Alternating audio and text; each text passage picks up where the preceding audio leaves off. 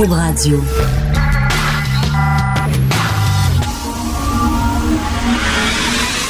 De 10 à 11. De 10 à 11. Richard Martineau. Politiquement incorrect. Cube Radio. Bon mercredi, bienvenue à Politiquement Incorrect. Moi, je suis content que Québec solidaire existe. Ça met un peu de, ça met un sourire sur mes lèvres. C'est comme un, soleil dans ma vie. Et je suis tellement content que Québec solidaire soit reconnu maintenant comme un parti politique à part entière. Ils vont avoir de l'argent, ils vont faire des recherches, ils vont nous sortir plein de choses. Je veux parler de Gabriel Nadeau-Dubois.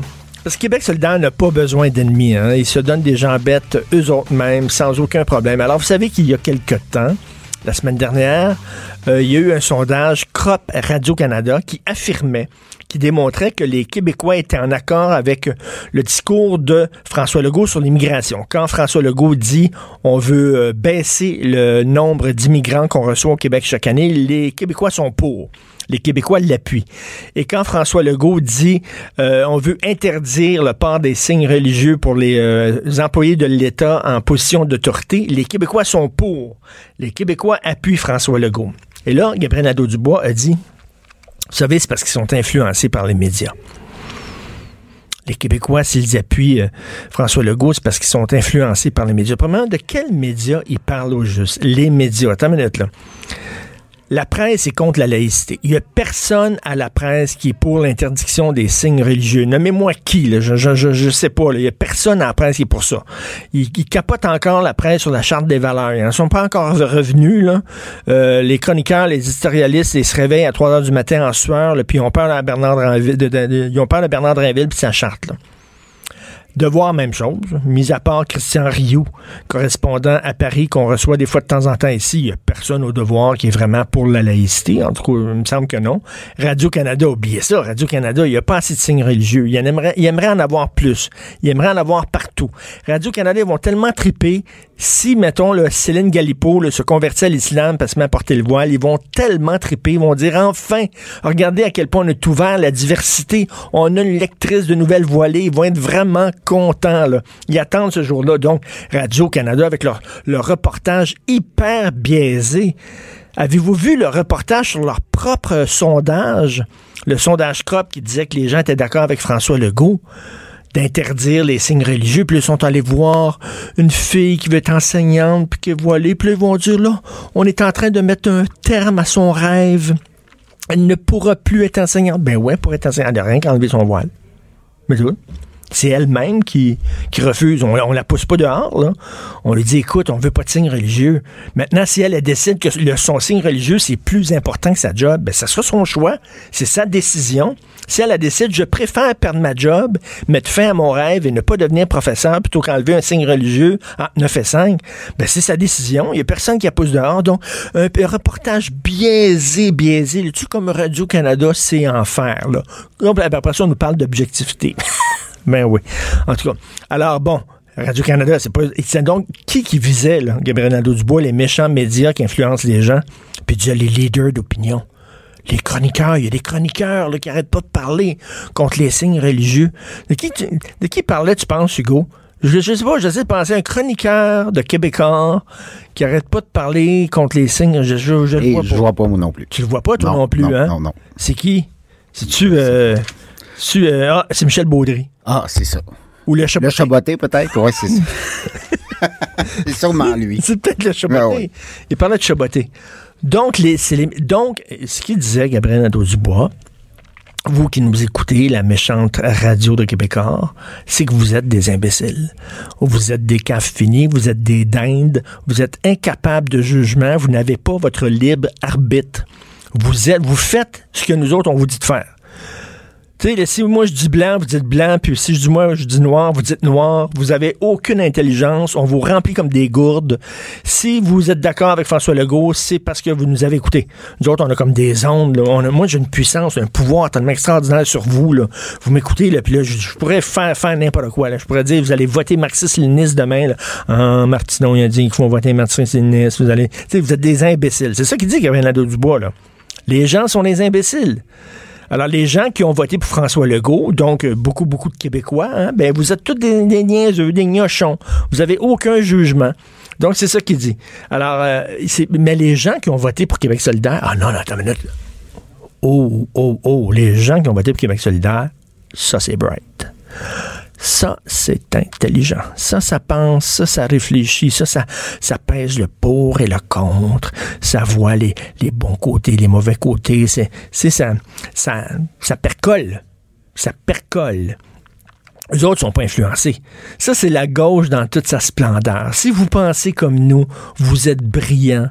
Si vous ne pensez pas comme nous, vous êtes de pauvres choses influençables. Pauvres vous. Parce qu'évidemment, c'est impossible de ne pas penser comme la gauche. Fait que si tu vas pas dans leur sens, parce que tu as été manipulé, tu as été manipulé, parce que voyons donc, c'est impossible qu'un être humain avec deux jambes, deux bras, puis un cerveau ne pense pas comme Gabriel Nadeau-Dubois. C'est parce que si, si vous ne pensez pas comme les autres, c'est que vous avez été manipulé par les méchants médias de Québécois. Hein? Quel, quel regard méprisant sur les Québécois. Puis ça, ça veut vous représenter, là. Eh si vous trouvez que les Québécois sont si gnochons que ça, pourquoi vous voulez vous lancer en politique? Pourquoi vous voulez les représenter? Et j'aimerais rappeler, et ça c'est Mario Dumont que j'ai croisé ce matin à LCN qui me rappelait ça. Ils viennent de changer leur position Québec solidaire concernant le port des signes religieux. Ils viennent de changer leur position concernant la laïcité parce que à l'époque, quand c'était Françoise David et Amir Kadir, à l'époque, ils appuyaient Bouchard-Taylor à l'époque, jusqu'à tout récemment, là, jusqu'à tout récemment, Québec solidaire était pour l'interdiction des, du des signes religieux chez les fonctionnaires en position d'autorité.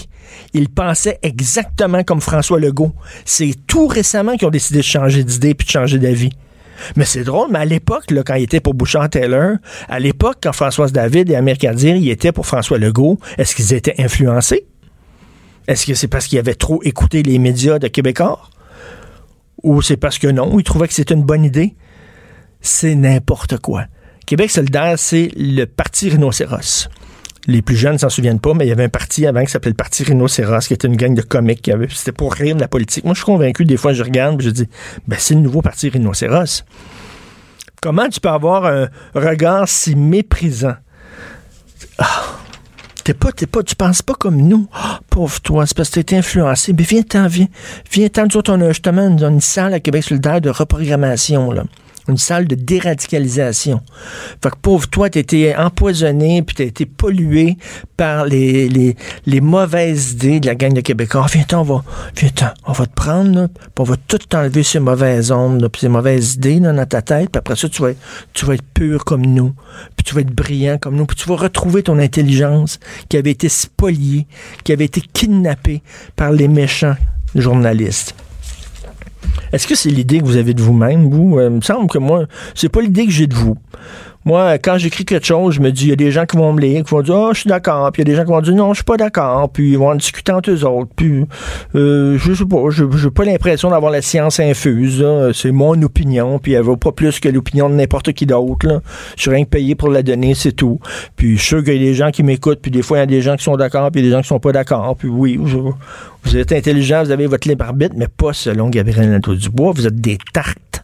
Vous êtes des imbéciles.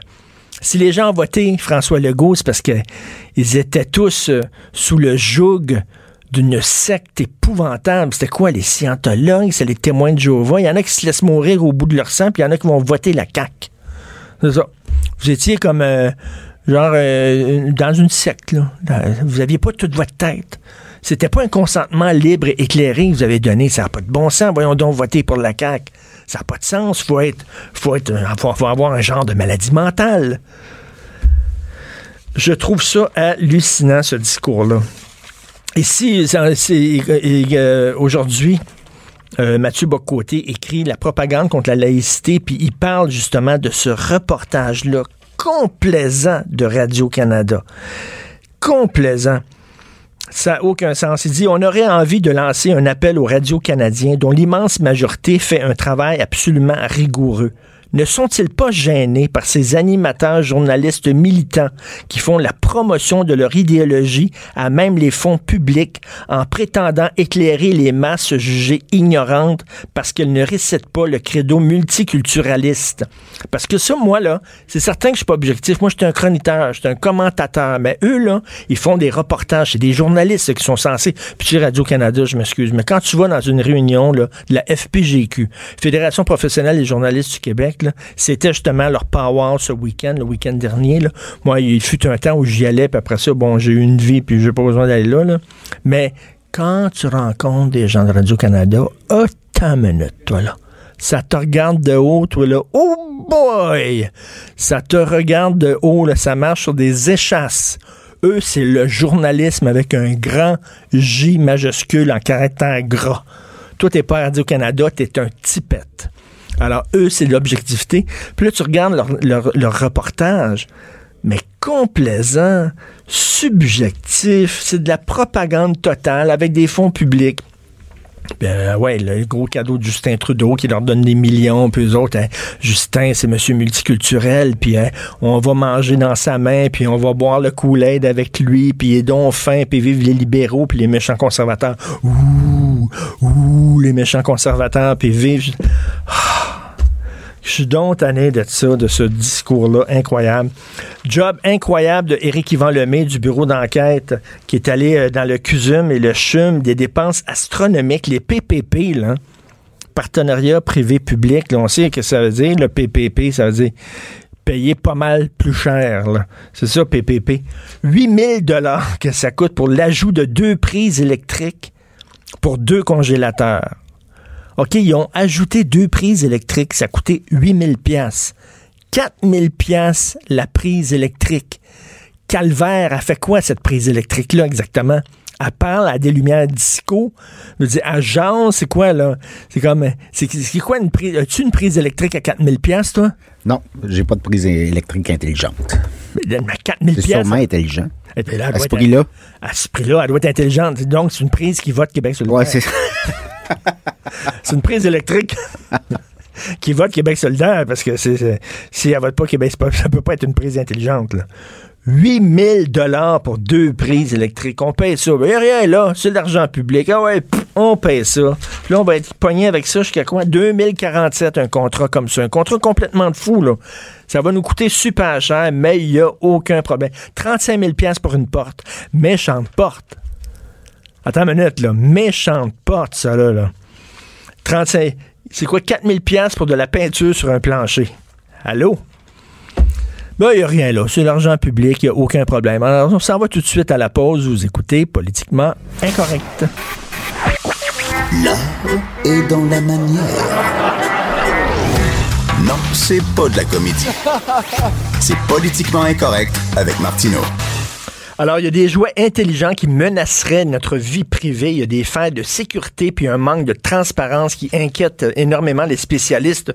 Nous allons en parler avec M. Steve Waterhouse, spécialiste en cybersécurité. Bonjour, M. Waterhouse.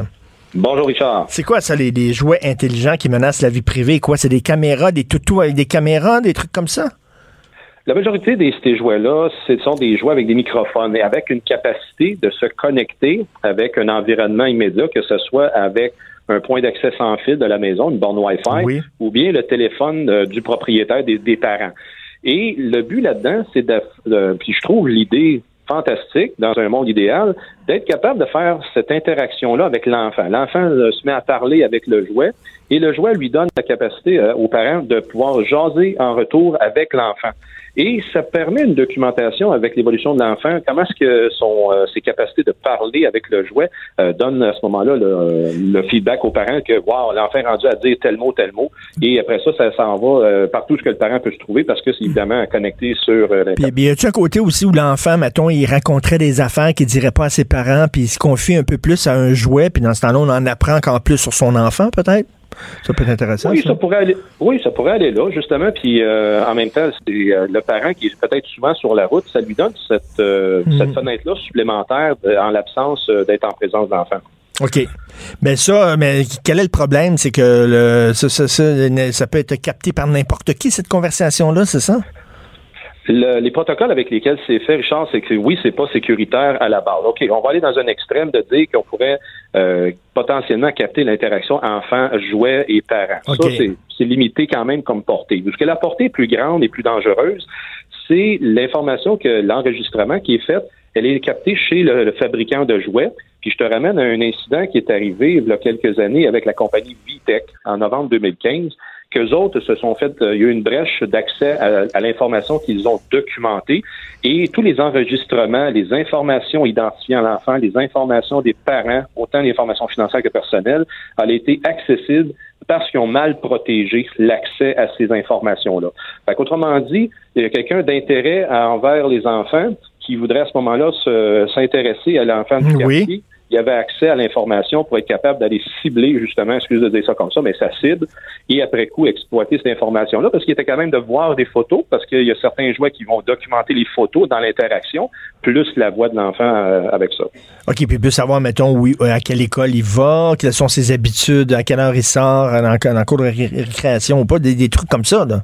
Toutes sortes de- Ben, pas avec le jouet. Dire, si le- le- la, personne se met à suivre l'enfant, donc le sujet d'intérêt, il va certainement à ce moment-là être capable de faire des additions dans sa tête et suivre le, le- le jeune éventuellement. Mais le jouet, c'est pas ça qui procure. Ce Mais- qui mais- va mais- aider mais- à faire ce que tu viens de décrire, Richard, c'est la montre intelligente qui, elle, à ce moment-là, est une montre où ce que les parents vont donner ça aux enfants pour être capable de les suivre à la trace avec un GPS.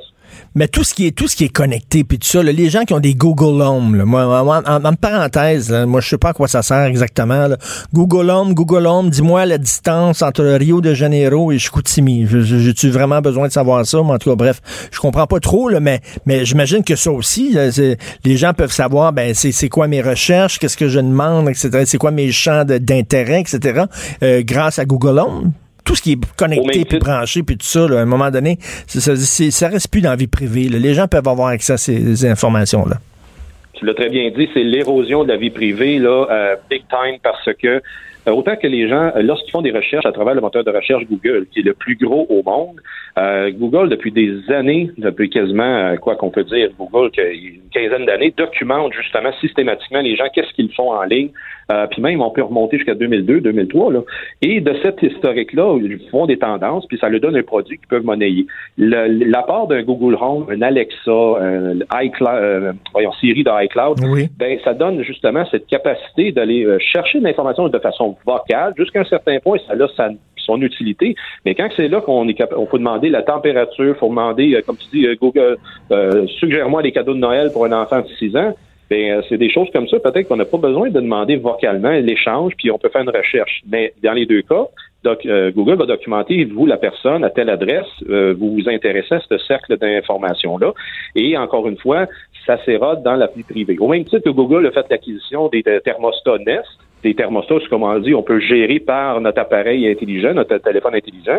Et euh, à ce moment-là, il va connaître les habitudes de chauffage, de présence dans la maison, euh, alors qu'on a juste besoin de régler le thermostat entre telle heure et telle heure. Mais oui, mais là, là, tout, tout va être intelligent. Là. On va avoir des congélateurs intelligents, des frigidaires intelligents qui vont nous dire, hey, il manque de beurre, là, exactement, là, t'as, plus de lait, etc. Tout- tout- Tous les, les appareils dans la maison vont pouvoir se parler les uns avec les autres, connectés. Le bain va partir à telle heure, à telle température, etc. Non, mais ça, on s'en va. On va avoir des objets extrêmement intelligents. La seule affaire de pas intelligente dans la maison, ça va être nous autres. Là. À peu près tout. Là. Oui, et c'est toutes ces compagnies-là qui vont en bénéficier, puis ils vont nous revendre l'information. C'est ça le pire, on va la donner gratuitement. Et l'enjeu, la discussion qui est à avoir, c'est pourquoi il faut donner toute cette information-là gratuitement alors que les autres vont la monnayer. Et l'enjeu, Richard, que je te dirais qu'il est un peu mal adressé, ce sont les commissariats à la vie privée, le commissaire à la vie privée du Canada et du Québec, qui ne font rien pour protéger l'érosion de cette vie privée-là. Je te donne l'exemple avec la poupée Kaila en Allemagne, que depuis février 2017, c'est une poupée interactive que les jeunes s'amusent avec. Mais les Allemands, ils ont classifié cette poupée-là comme étant un objet d'espionnage dans la maison parce qu'ils ont documenté qu'une fois que tu interagis avec la poupée, l'enregistrement est envoyé à la compagnie aux États-Unis. Fait que Ah. les gens en Europe sont un peu plus sensibles. Mais il faut pas devenir non plus. Mais il faut pas devenir non plus paranoïaque. Que tu veux que la, la- la compagnie aux États-Unis euh, qui fabrique des toutous, euh, que tu veux que c'est ça qu'à elle que, que- qu'est-ce qui se passe dans ma maison chez nous là? Il faut, faut pas, pas non plus là. C'est pas les Russes qui vont nous temps qu'il arrive quelque chose de grave, euh, jusqu'à temps qu'il arrive quelque chose de grave. Parce qu'il y a des causes aux États-Unis que maintenant, les, euh, les agents de la paix font des subpénats envers ces compagnies pour aller euh, chercher les enregistrements des bornes que tu disais tantôt, les bornes qui nous enregistrent à chaque jour. Et à ce moment-là, ils ont documenté qu'est-ce qui se passait dans la maison en telle date et telle date, telle heure et telle heure, parce que maintenant, la borne audio va, va être à ce moment-là un témoin dans un, testament qui peuvent amener à la cour. Autrement dit, les enregistrements de la maison vont faire partie d'un processus de la loi et vient témoigner sur les allégations qu'un tel a fait un geste ou a vraiment pas participé au crime en question. Wow. Puis là, écoute, tu m'as envoyé, là, parce que chaque semaine, tu nous envoies une série de textes qui ont capté ton attention, qui sont publiés un peu partout à travers le monde. Et là, je parlais de plein de choses intelligentes, d'objets intelligents, mais là, c'est quoi? Des draps intelligents? Des... ils, vont ils vont venir même nous épier, même sous les draps. C'est quoi cette histoire-là? Ben, c'est la poursuite de l'idée d'être capable à ce moment-là d'avoir des objets connectés, en guillemets, que le fameux terme c'est des IoT, euh, l'Internet des objets. Et euh, vois ça comme ça, Richard, où ce que maintenant tu as de la biométrie qui enregistre euh, tes moindres faits et gestes dans, lorsque tu t'entraînes, ça va documenter tes, tes prouesses ou tes, euh, comment est-ce que tu évolues dans ton... dans mon cas, il n'y a pas grand prouesse, me dire. ben, il n'est jamais trop tard pour commencer. Okay. dans les jouets sexuels, il vient à ce moment-ci des, des, des, des, percées technologiques fantastiques ou ce qui permet de faire cette connectivité-là. Et donc, quand que j'assemble ça avec mon histoire de thermostat, ce qui documente où ce que tu es, quand qu'est-ce que tu fais, et dans la chambre à coucher, ben, il y a le téléphone intelligent qui reste pas loin, la borne intelligente qui reste pas loin, et là, on a des jouets euh, sexuels ou d'autres euh, types d'appareils alentour qui fait en sorte qu'il va complètement savoir qu'est-ce qu'on fait à l'instant près, et même les pieds quand est-ce qu'on dort ou si on rompt. Attends une minute, j'espère qu'ils n'ont pas sorti des dildos, des vibrateurs intelligents, parce que là, ça veut dire c'est la fin de nous autres, les hommes. là. c'est terminé. là. Puis là, en plus, les grandes, les grandes, les poupées grandeur réelle, oui. eux autres aussi vont avoir toute cette documentation-là électronique, de, de, sûrement liée à la performance. Fait que là, c'est certain, comme tu dis, à un moment donné, ça va être notre masculinité qui est en jeu. ben là, écoute, là, un vibrateur intelligent, les, nos, blondes vont nous sacrer là, ils n'ont plus besoin de nous autres. On va servir seulement qu'à sortir les vidanges à tous les jeudis, c'est tout. C'est à peu près ça. À l'inverse, on peut s'en servir intelligemment dans ce cas-là, où ce que lorsqu'on part, part en voyage, ben, à distance, on peut gérer le vibrateur. écoute, mais là, c'est hallucinant, tous ces jouets-là qui se parlent. À un moment donné, il va y avoir une révolte. Tu, te souviens, à l'époque, c'était, bon, au début de la révolution industrielle en Angleterre, il y avait des gens qu'on appelait les ludites qui se promenaient puis qui étaient contre justement, justement la mécanisation. Ça commençait, les machines. Eux autres se, entraient dans les usines et démolissaient les machines à coups de hache et de marteau en disant que c'était c'était mauvais pour l'humanité, c'est l'apparition de ces machines-là moment donné, il va avoir un sentiment de révolte contre tous ces objets intelligents, intelligents qui nous espionnent. Malheureusement, Richard, je peux euh, prédire qu'il est déjà trop tard parce que les gens sont hypnotisés par l'élément fantasmagorique d'utiliser les, appareils intelligents, par l'interconnectivité, euh, la viabilité euh, qu'on a dans les médias sociaux. Et tant que tout le monde va être absorbé par le plus, le wow que ça donne, les gens ne, pourront, ne réagiront pas, malheureusement. Écoute, là, là, donc on va pouvoir faire fonctionner le vibrateur à distance, c'est ça, là? Wow. Le gérer. Le, terme, vraiment, c'est le, gérer. OK. Et ma poupée gonflante va être chez moi, là, on va pouvoir aller, aller dans trouver des informations en disant que il y a trois jours, j'ai fait une certaine affaire. J'ai essayé la, la brouette thaïlandaise avec ma poupée euh, gonflable et ça va être euh, ça va être stocké quelque part, cette information-là. Ben, coudon. Et ça a duré cinq minutes. Merci beaucoup, Steve. ça m'a fait plaisir. Bonne journée. Merci, Steve. Bonne Pour nous rejoindre en studio. Studio à commercial cube.radio. Appelez ou textez. 187 cube radio. 1877 827 2346. Politiquement incorrect. Alors, tous les mercredis, on parle à notre ami Stéphane Roy, qui est tout bronzé. Il arrive de Cuba. J'espère que tu es allé en pédalo, le pack. Oui, allé le pack. Je suis allé en pédalo. Ça a été long, mais on a eu bien du plaisir. T'es allé, allé, travailler là-bas? Hein? Oui, faire de l'humour avec des, humoristes connus. On faisait des humours, euh, de l'humour pour des, euh, des voyageurs québécois qui étaient là-bas. On a eu bien du plaisir. Ben, c'est cool, ça, quand même, comme job. C'est très le fun, mais ça m'a fait prendre, conscience comment euh, ça pollue là-bas. C'est fou, là, dans les resorts particulièrement, on pollue énormément. C'est-à-dire? Ben, tout le monde a son petit verre de plastique là, sur le ben bord de l'eau pour boire de l'alcool. Et à chaque fois, ils vont en chercher un, autre. Ils en boivent 10-20 verres par, euh, par jour minimum. Là, puis ça boit en tabarnouche dans le sud. Ah, c'est vrai, tu pisser dans la piscine, ça. Ah non, non, mais les, les- tests, les tests de piscine, hein, tout inclus, le, le- le- il doit y avoir de l'urine en maudit Ouais, il, il doit en avoir beaucoup, mais euh, on va sou- souvent dans l'océan aussi. Là, il y a moins de problèmes. euh. mais sauf que ces vers-là, c'est des milliers de voyageurs. T'en as dans tous tes resorts.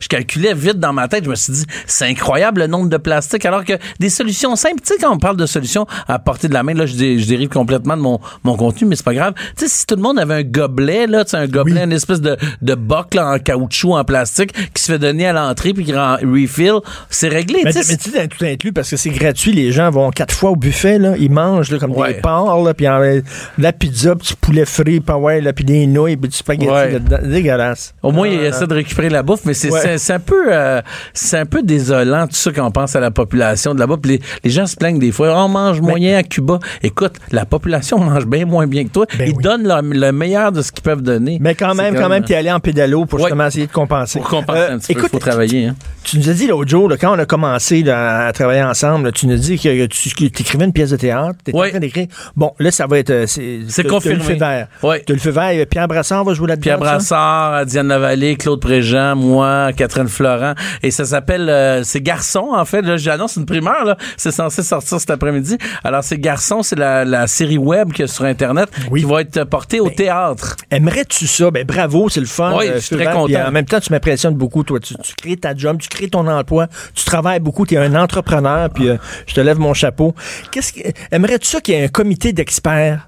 Chaque fois que tu écris, toi, là, une pièce de théâtre, il y a un comité d'experts qui pense à travers ton texte, puis à travers ta distribution, nommé des comédiens, là. Puis là, qui dit, ah non, non, là, ça manque de noir, ça manque de chinois, euh, t'as pas de parles. tu Non, parles mais- du comité, le, le visage artistique du Québec est-il prêt à changer de couleur, dit la diversité artistique de Montréal, le DAM. Oui. Alors, qui cherche à essayer d'imposer des espèces de quotas hein, dans la création d'œuvres, c'est-à-dire des quotas aussi dans les conseils d'administration, qu'il y ait plus de, de gens de couleur.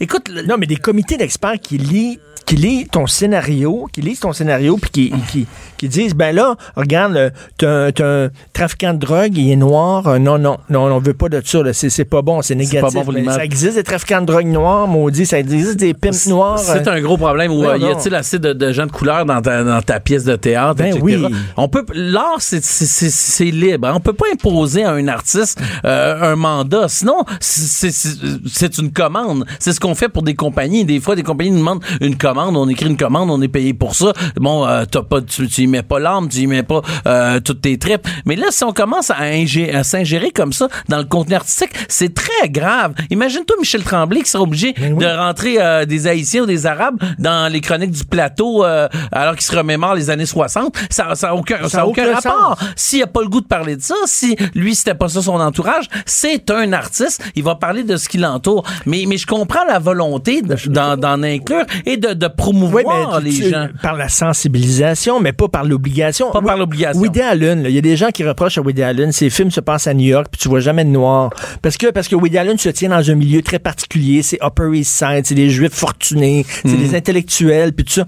Oui, c'est pas Spike Lee, c'est certain que c'est pas le New York qu'on voit avec, très bigarré, puis tout ça, mais c'est un artiste, c'est son monde, c'est son univers, y a-tu le droit? Oui, c'est ça, c'est exactement exact. ça. Et d'un autre côté, on peut faire la promotion d'artistes, de réalisateurs euh, noirs qui ont le goût de parler de leur milieu Ben ou de ou de, de gens euh, bigarrés qui ont le goût de parler d'un milieu bigarré. Euh, peu importe, on, on- on s'en fout Mm. complètement. L'idée, c'est de ne pas imposer à la lecture des, des contraintes qui vont qui vont réduire la liberté du créateur. Et c'est ce qu'on fait déjà avec la avec les, les Ben, je peux pas les nommer. Mais t'en as déjà, t'as les téléfilms, la Sodec, là, là, là, c'est les femmes. Là, tu sais, il faut- il faut être 50-50. Donc, si dans ton projet, il n'y a pas une réalisatrice ou un producteur femme ou, ou quelqu'un de ton projet a moins d'impact. Mais je comprends l'idée derrière ça. Elle, elle est- elle est bonne, on mais faut mais pas... on peut-tu laisser libre les créateurs? C'est ça. Penses-tu que Kafka, lui, quand il écrivait le procès ou le château, il envoyait son manuscrit à un comité d'experts?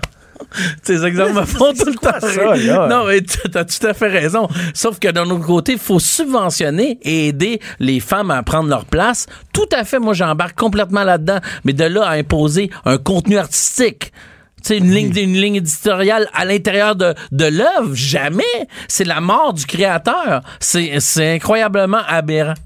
Non, je trouve ça aberrant. Puis, tu sais, les toiles, même la on va, tu sais, Jean-Paul Lemieux faisait, c'est des personnages blancs dans le Québec enneigé, tout ça. On va-tu dire, tu sais, c'est, un Il peu il faut remettre en là. contexte. C'est- vraiment, ça, ça va trop loin. Mais je comprends la volonté de développer des- du financement pour des œuvres puis des artistes qui Mais- sont mais- des- issus des minorités Mais- et qui ont pas, qui ont pas peut-être pas autant d'opportunités que Mais nous. toi, tu travailles, toi, tu travailles avec des comédiens depuis longtemps. Ouais. Tu es comédien toi-même. Si t'es bon, tu perces. ouais.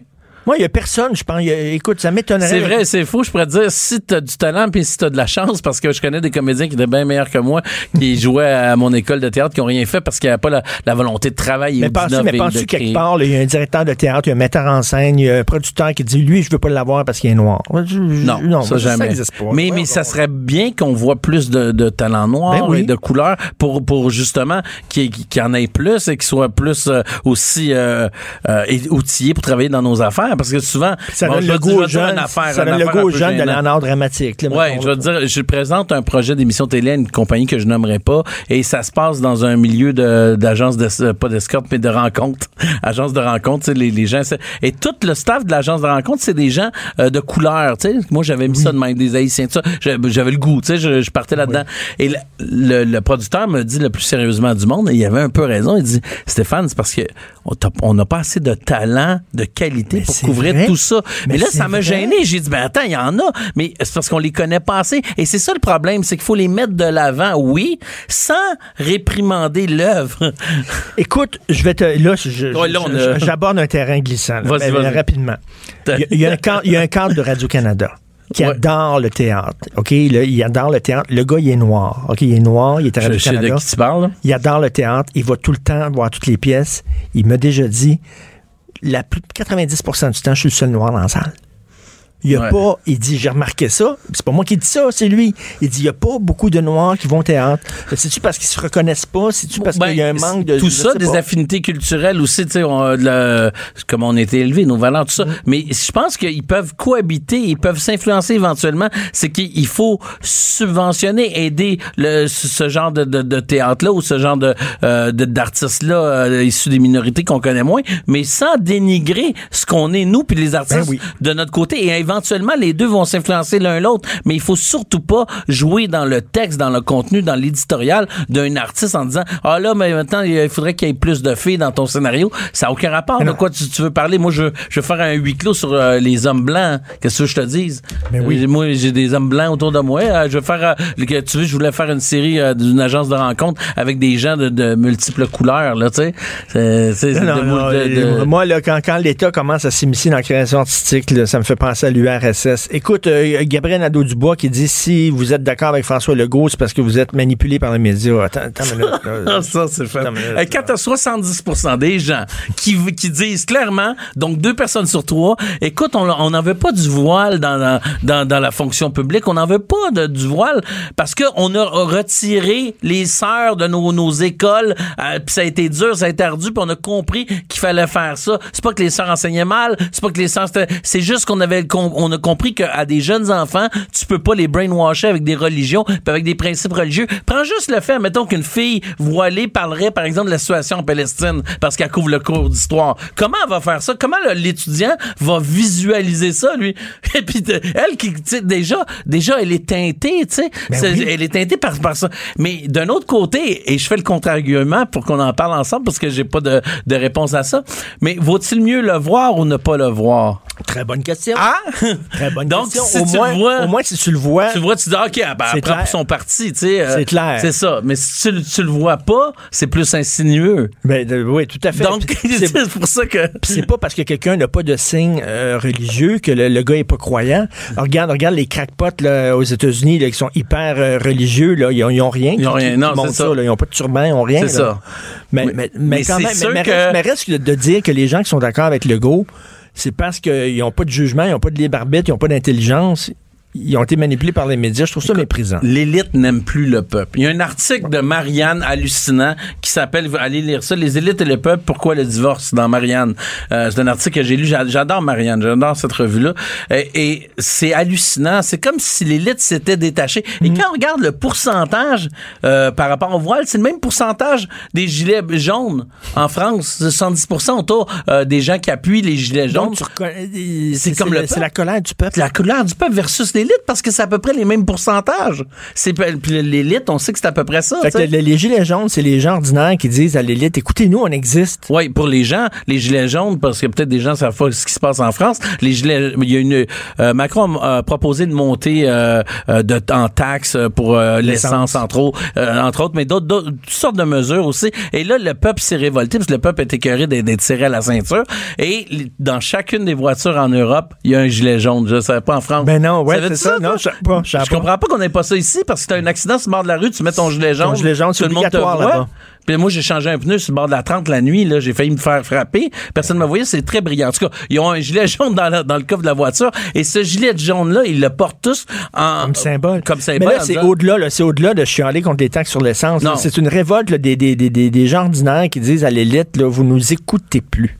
Exactement. C'est ce qu'on retrouve avec Québec solidaire. C'est-à-dire, c'est une espèce d'élite, tu sais, parce qu'ils sont pas au pouvoir, Québec solidaire, mais c'est c'est l'espèce de pensée magique, une espèce de, euh, soit dans les bonnes valeurs, mais ne soit pas dans le concret de la réalité. Ils, ils veulent, tu sais, ils veulent venir en, en- en aide aux pauvres, mais le- si le pauvre vient d'ailleurs, c'est encore mieux Ben que oui. si le pauvre est, est au coin de la rue. Ben oui. Et, et- et c'est ça qui me fait capoter parce que c'est comme, c'est comme en façade, toujours. C'est- comme un vêtement qu'on porte et qu'on enlève. Tu sais, c'est comme euh, euh, une bonne morale, un Ils ont, prêt à porter. ils ont honte du peuple. Ils trouvent le peuple euh, beauf, euh, ringard, pas intelligent. le- Et, et- et ce, qui, ce qui me fait de la peine, c'est que nos grands politiciens, c'était des gens qui aimaient le, Le peuple. peuple. Ils aiment- il faut t'aimer le peuple. Bernard Landry, tu, tu il les représentes. Ben, René Lévesque, euh, euh, je te dirais même, je te dirais même que, euh, comment il s'appelle déjà, qui est, qui est mort, euh, euh, ben non, euh, que, libéral, euh, Bourassa aimait Bourassa, le peuple. ben oui. Bourassa adorait le peuple. C'est des gens qui aiment le peuple,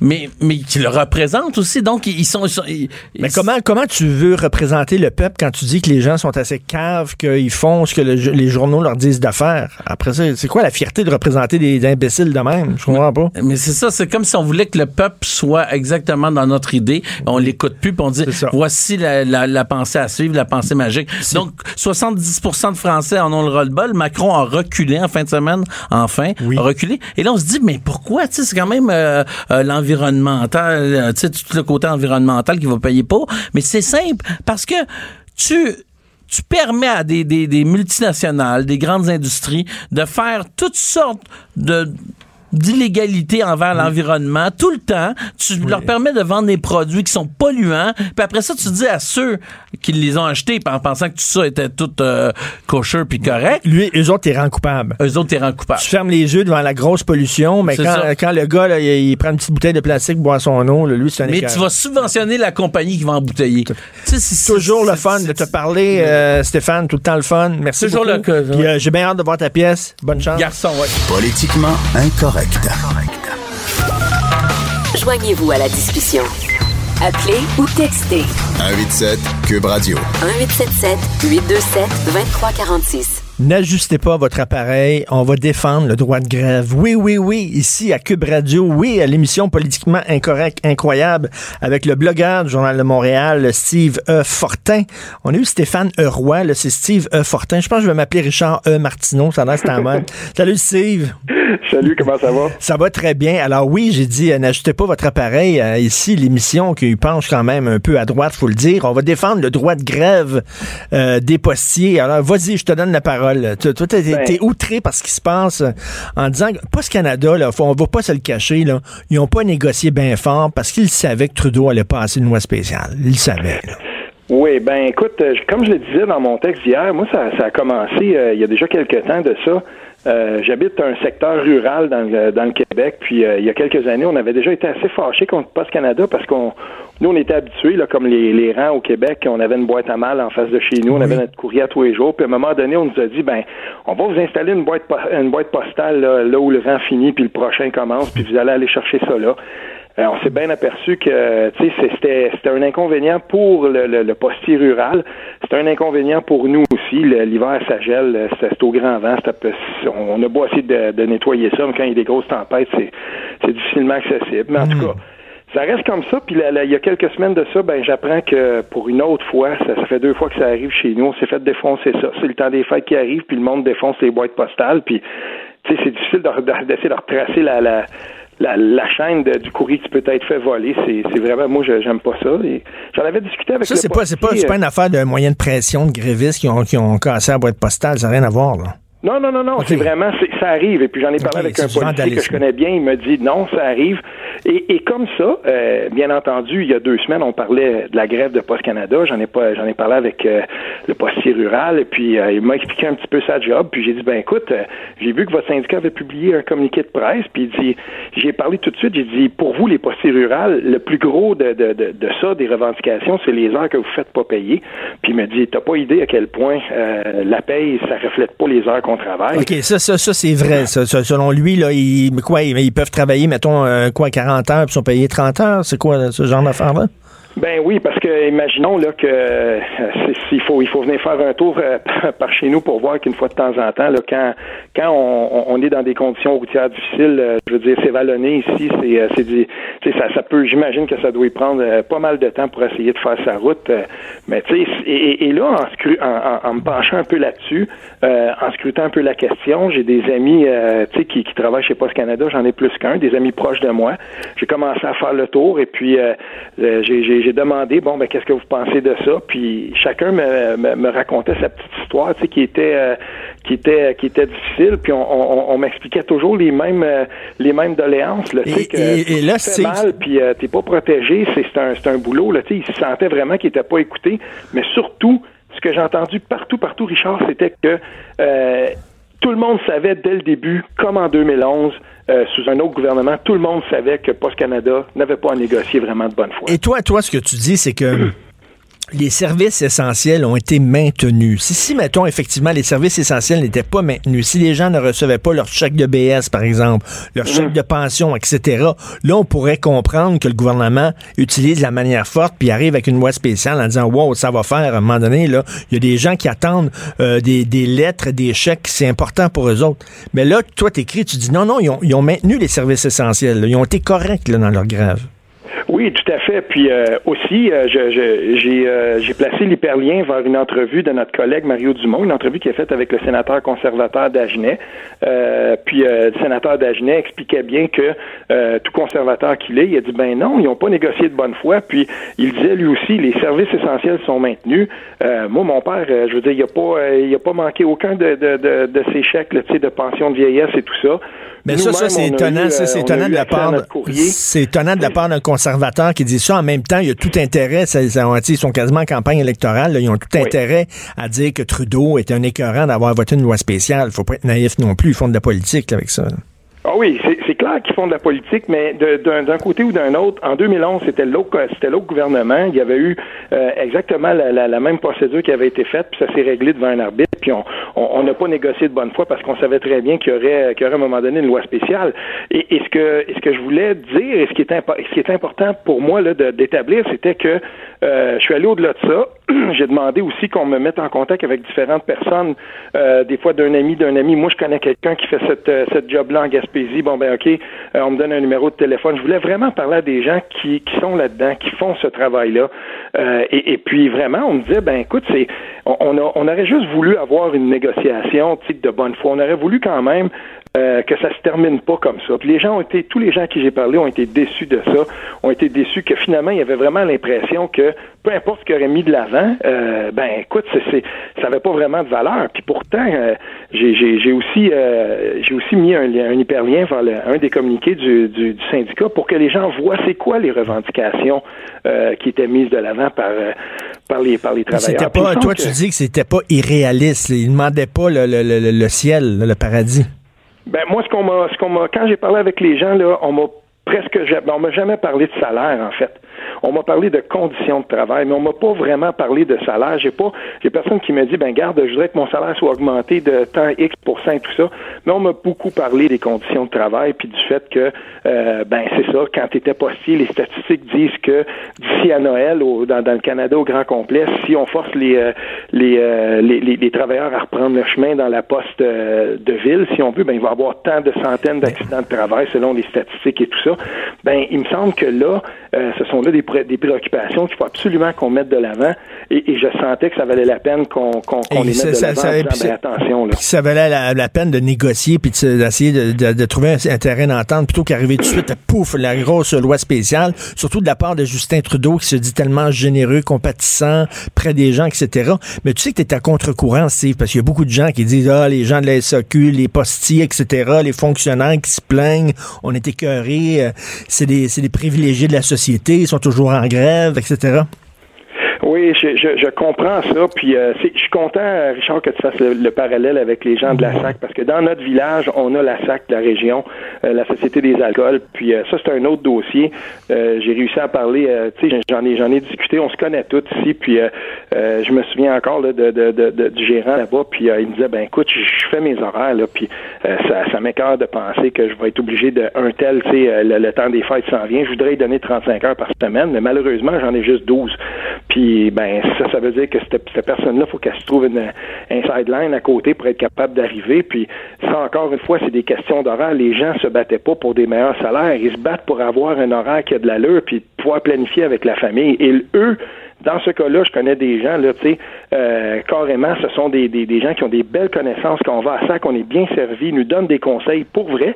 Et, et euh, puis moi, je suis pas placé. Non, non, on est bien servi. Ça, à SAC, par exemple, j'ai toujours été bien servi. Là, tout le temps, c'est des gens.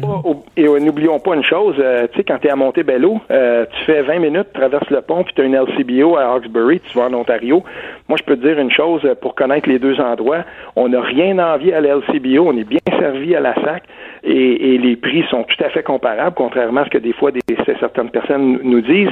Et, et, je veux dire une chose, c'est que quand je parle avec ces gens-là, euh, c'est plate de penser que ton conseiller en vin, celui que tu sais qui, qui, qui, fait une très bonne job, qui connaît son produit, mais peut-être que la semaine d'après, il est en train de travailler dans le ciment ici autour. Oui, mais en, même temps, ils sont super bien payés quand même, puis ils sont bien protégés. Là, tu regardes leur salaire, là, on, ne broyera pas là, sur les gens de la SAC. On broyera pas, on broyera pas, Richard, mais j'espère qu'à un moment donné, on va comprendre que c'est la moindre des choses d'avoir un horaire prévisible.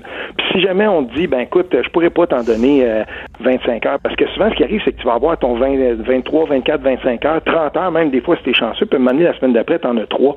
Euh, c'est ça qui est difficile, et c'était ça la, la, la, la, revendication majeure. Maintenant... Mais, mais, mais pour les euh, postes, il nous reste une minute. Écoute, pour les postes, tu as tout à fait raison, qu'il aurait pu au moins essayer de négocier, puis essayer de s'entendre, puis après ça, si ça marche pas, là, tu, tu penses une loi spéciale, mais ils n'ont pas travaillé bien fort.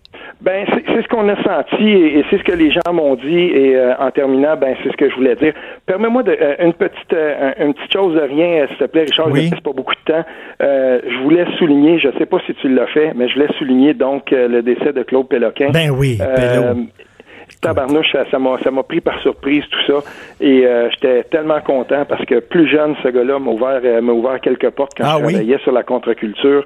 C'est un monsieur que j'ai rencontré à Montréal euh, alors que je travaillais sur ma maîtrise à l'Université d'Ottawa, on m'avait dirigé vers lui. Euh, il m'avait présenté Denis Vanier notamment, euh, et je vais toujours le remercier pour ah, mais je suis content parce que moi je le connaissais, hein, Pello, on se voyait, on se croisait, puis on jasait, il était fou comme la marde. Des, des fois, il disait des affaires, ça, ça, ça, ça avait pas de sens, mais je l'aimais beaucoup quand même. Tu sais, ses discours sur l'immigration, ses propos sur l'immigration étaient quand même assez, ah. assez forts de Roquefort, là, mais c'est quelqu'un que j'aimais quand même beaucoup. Mais on devrait, c'est, on devrait, on devrait connaître ces, ces, ces gens-là. Puis c'est, des icônes de notre culture, euh, qu'on l'aime ou pas. Mais ben oui, puis il y a pas, chapeau, ça m'a fait de quoi. Il n'y a pas rien qui écrit la tune Lindbergh. Arrêtez, il a écrit des, des, recueils de poésie, puis allez les lire les recueils parce que ça vaut vraiment la peine. Merci beaucoup, Steve. Ok, merci encore. Cube Radio.